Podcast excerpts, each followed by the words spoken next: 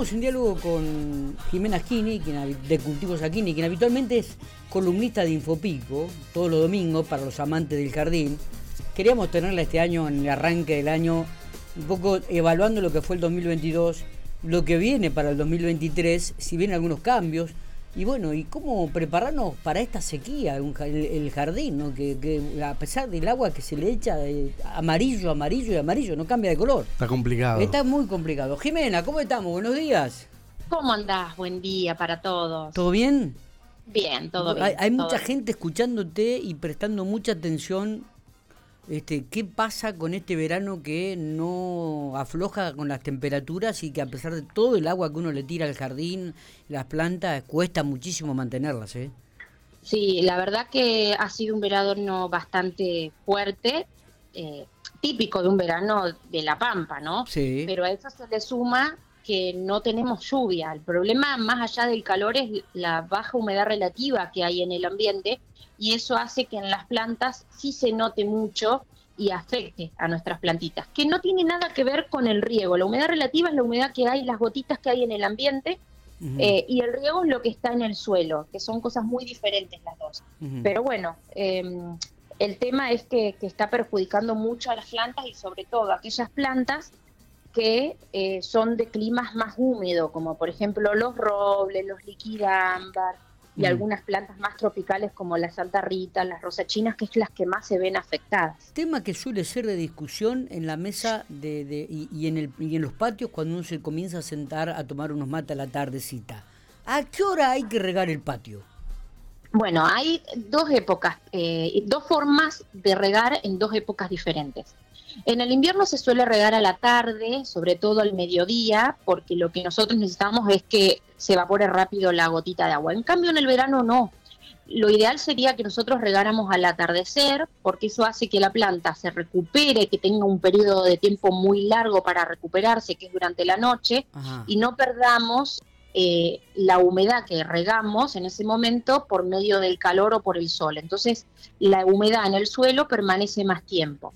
Y lo ideal en esta época es regar riegos más largos y más profundos, porque no sirve de nada hacer riegos cortos en el día, porque es mucho más rápida la evaporación que tiene que lo que retiene el suelo. Entonces es preferible hacer riegos profundos de más tiempo, en vez de dos riegos de media hora, hacer un riego de 40 minutos a la noche eso hace que nosotros mejoremos la utilización del agua y por supuesto mejoremos la calidad de la planta porque le damos todo el periodo de la noche de 8 o 10 horas de poder recuperarse. Es un buen detalle, es un buen detalle, porque Matías muchas veces decíamos, no, yo riego a la mañana, no, yo riego a la tarde. Entonces digo, nunca nos podemos poner de acuerdo. Bueno, por eso estaba esta pregunta como para que tener un sustento este, eh, más, más filosófico, ¿no? más académico.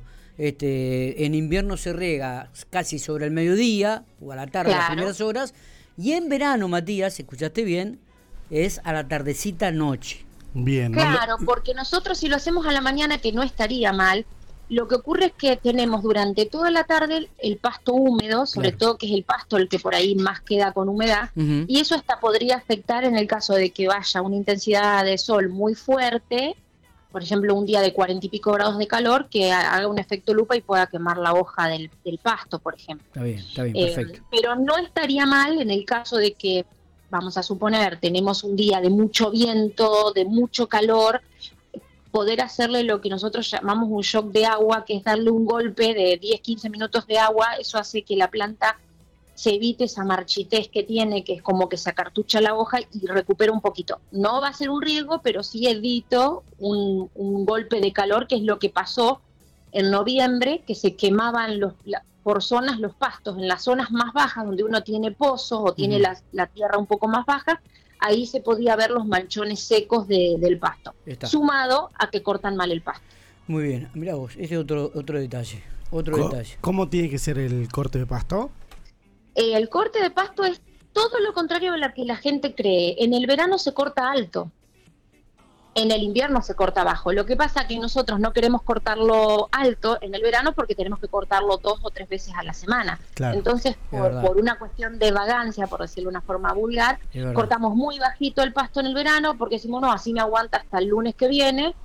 Eh, y lo que estamos haciendo es exponer todas las yemas jovencitas del pasto la luz más intensa del sol, que es a partir de las 11 de la mañana a las 4 de la tarde y quemamos el pasto. Por eso, por lo general, cuando uno corta muy bajo el pasto, ese día se amarilla y me demora uno o dos días en volverse verde.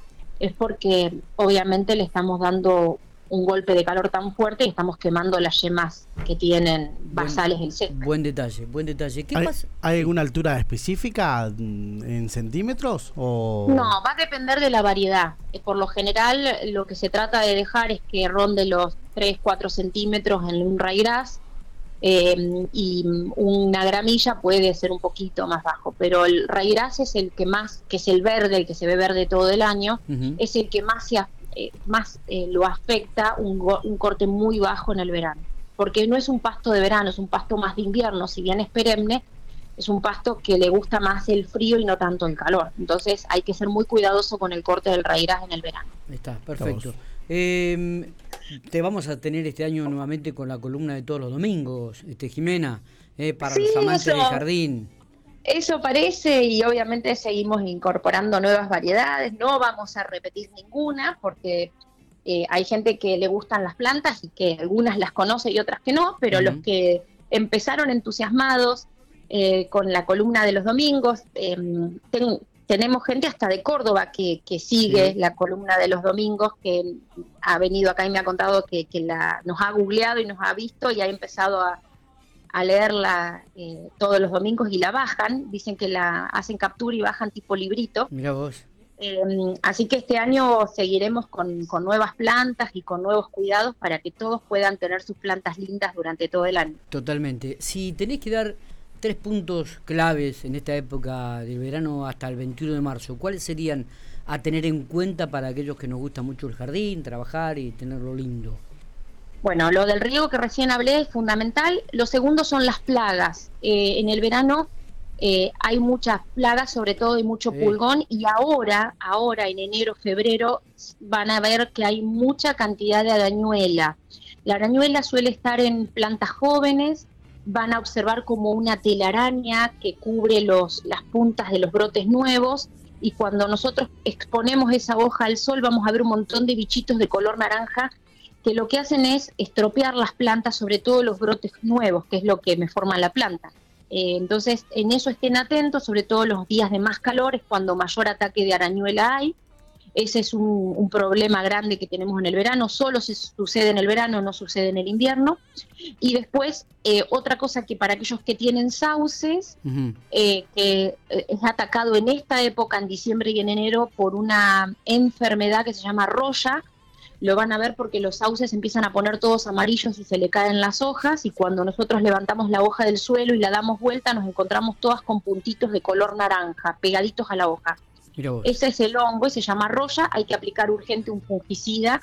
Y si tenemos sauce y no están así, igual aplicarlo porque el fungicida es preventivo. Está bien. Hay un bichito chiquitito, blanco, que muchas veces vuela en el medio ambiente, así donde uno, en la pileta o donde hay plantas que pica, que es impresionante.